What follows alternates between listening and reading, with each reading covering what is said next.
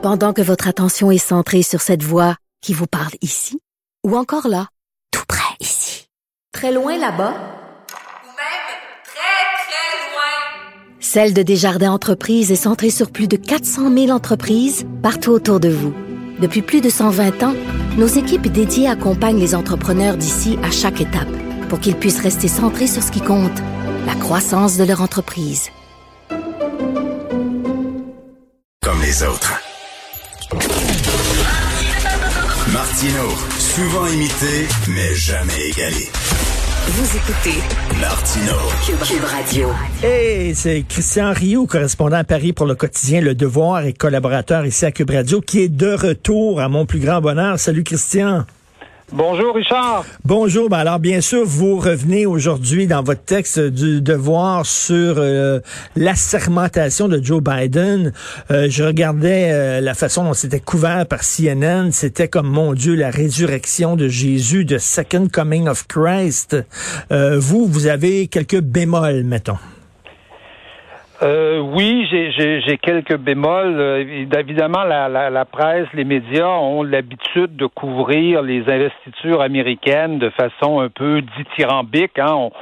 On, sent bien que qu'il y, a une, joie spontanée chez les gens. D'ailleurs, on peut, on ne reprochera pas non plus aux médias de se de se réjouir du départ de, de, Donald Trump. Mmh. Et ça, c'est, je pense que c'est c'est tout à fait normal. Puis on, on, on partage tous ça. Mais moi, je crois qu'il est très important de comprendre quel est le sens du vote euh, euh des Américains euh, que, fait les Américains au mois de novembre. Vous savez mmh. que que ce soit une élection du Parti québécois, que ce soit une élection euh, en France de Nicolas Sarkozy ou de d'Emmanuel Macron, il faut essayer de toujours essayer de déchiffrer le vote, de comprendre qu'est-ce que les gens ont voulu dire, parce que les gens veulent dire des choses dans un dans, dans un vote. Hein. Quand il y a eu des élections où le PQ a bien compris que euh, il n'était pas élu pour faire l'indépendance, pour faire des référendums. Il, il, faut être clair sur des choses comme ça. Mais je pense que Joe Biden euh, devrait comprendre quel est à peu près le sens du vote euh, qui s'est produit au mois de novembre aux États-Unis.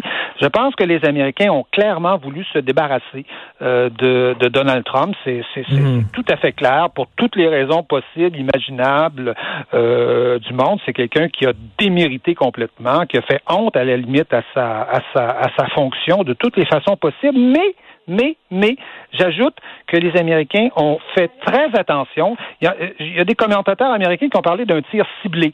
Vous savez, qui est arrivé hmm. exactement au bon endroit, là où les Américains voulaient qu'il arrive. C'est-à-dire que les Américains n'ont pas voulu donner une trop grosse majorité aux démocrates. Ils ont fait très attention. La majorité est infinitésimale au, au Sénat.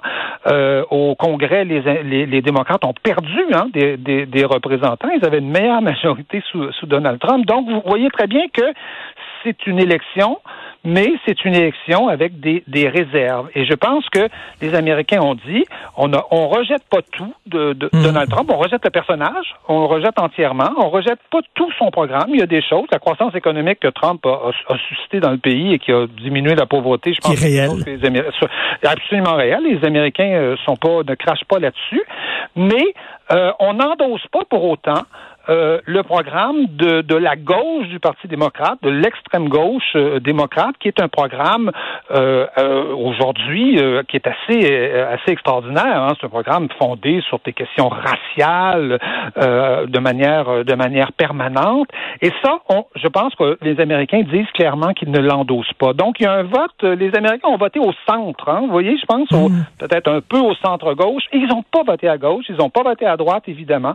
Et donc c'est un tir euh, je le répète, c'est un tir ciblé et je pense que euh, Joe Biden se tromperait énormément s'il interprétait euh, ce vote comme une, ouverture des vannes à gauche aux États-Unis. Je pense que les Américains sont pas du tout, du tout, du tout dans cette ambiance-là et dans cet esprit-là, absolument pas. Peut-être qu'il était très à gauche. On sait comment ça fonctionne. Hein. Rappelez-vous de Mitterrand, le très très très à gauche lorsqu'il fait campagne et lorsque c'est le temps de, gérer le pays, bon, devient président de tous les Américains et veut veut pas, on se recentre.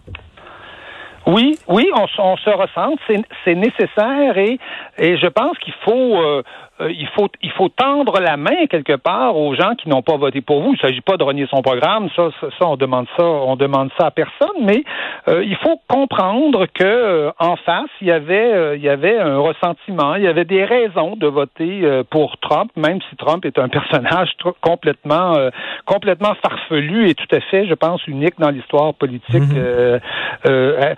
américaine. Et, et, et, ces raisons-là, ce sont lesquelles? Ce sont, c'est notamment la désindustrialisation massive des États-Unis euh, qui a créé une classe, euh, euh, une classe paupérisée, qui a créé des, des, des, des, villes, des villes abandonnées. Et on a senti cette révolte-là, comme en France, on l'avait senti pour les Gilets jaunes. Hein. Je pense qu'on peut faire le ben rapport oui, assez, tout à fait. assez, assez, assez facilement. Et donc, je pense que si, si Biden n'écoute pas ces gens-là, s'il n'est pas sensible aussi à un certain, ce que j'appellerais un certain conservatisme social américain. Vous savez, sur les questions sociétales, il y a eu beaucoup de changements depuis depuis depuis quelques décennies, et je suis pas sûr que les Américains euh, demandent pas dans le fond une pause, comme beaucoup de peuples d'ailleurs euh, ailleurs, une, certaine pause dans ce domaine-là. Et si on interprète au contraire le vote des Américains comme étant une espèce d'ouverture des vannes là sur toutes les réformes possibles à la mode là de gauche, euh,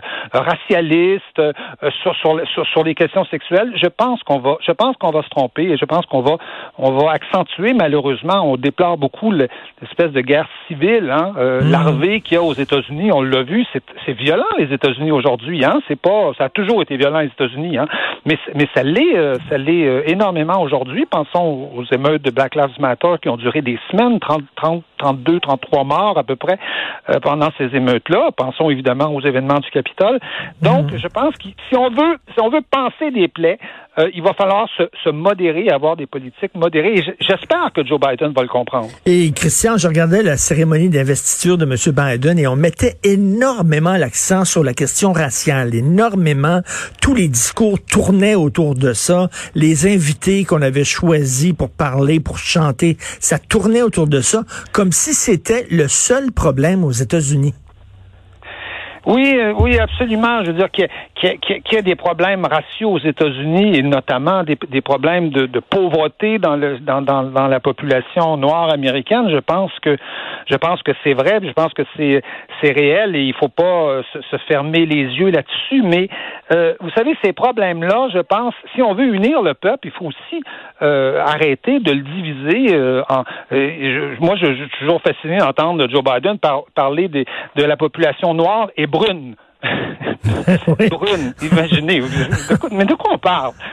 moi, j'avoue que je, tombe de ma chaise quand j'entends ce genre de vocabulaire-là. Ça me fait penser au Liban. C'est-à-dire que toutes ces politiques de quotas, de, de, de euh, vous savez comment est organisé le Liban politiquement? Il y a des, il y a des quotas euh, de, de, députés euh, pour les pour les pour les musulmans, il y en a pour les catholiques, etc. C'est un pays. Quand, le mot libanisation d'ailleurs le, dit.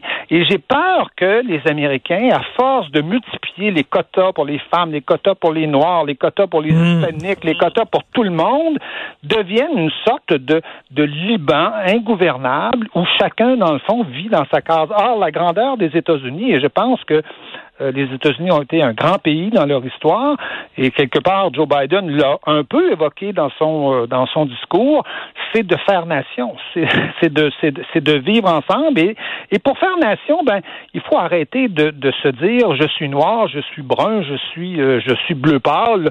Il faut il faut il faut il faut devenir un citoyen et et, et, et, communier à un idéal qui est pas qui est pas un idéal racial, là, qui qui doit pas être un idéal. Ça veut pas dire qu'il faut pas s'attaquer problème de pauvreté, mais, mais, mais, mettre chacun dans sa case, comme on le fait par exemple au Liban, par toutes sortes de quotas absolument mm. impensables, je pense que en tout cas, c'est la voie de la guerre civile. Ben oui, c'est pas la voie de la guerre civile. Imaginez dans le programme de relance, il y a des, il y a des fonds destinés aux entreprises possédées par des Noirs.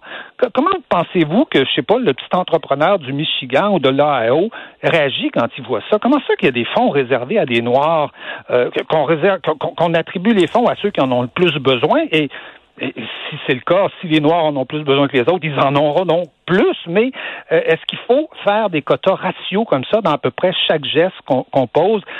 c'est un peu la tendance aux États-Unis et je pense que si Joe Biden fait ça, il va, il va se tromper parce que les Américains sont pas d'accord avec ça. Hein. Je, cite régulièrement le, le vote contre la proposition numéro 16 aux États-Unis qui s'est tenu en même temps que, que l'élection. En Californie, en Californie, on, l'a rejeté. Les quotas, les, quotas ethniques euh, dans l'embauche, euh, dans les universités en Californie, ça fait deux fois en 25 ans qu'on fait ça. Les Américains sont pas du tout d'accord. C'est pas des pas des vieux ouvriers imbéciles là du, mm. Michigan qui ont fait ça là. C'est mm jeune Californie brillante, moderne, intelligente. Les Américains ne sont pas d'accord avec ce, avec ce, type d'orientation-là. Non, ce serait les États désunis et non les États euh, unis. Et en, terminant, euh, Christian, je veux à tout prix euh, vous parler de un de mes Français préférés qui est décédé, c'est Jean-Pierre Bacry, qui est un comédien, qui est un scénariste, qui était, mon Dieu, c'est pour ça que je il était grincheux, il était chialeux, il était bougonneux tout le temps. Est-ce que l'esprit grincheux existe encore en France? Oui, je, je pense que l'esprit grincheux existe encore en France. ça fait partie, je pense, de, de l'esprit euh, de l'esprit euh, français. Euh, Macron a appelé ça les Gaulois réfractaires. Hein. il est revenu d'ailleurs récemment avec une, une, déclaration contre contre ces Français qui sont qui sont toujours en train de en train de rouspéter.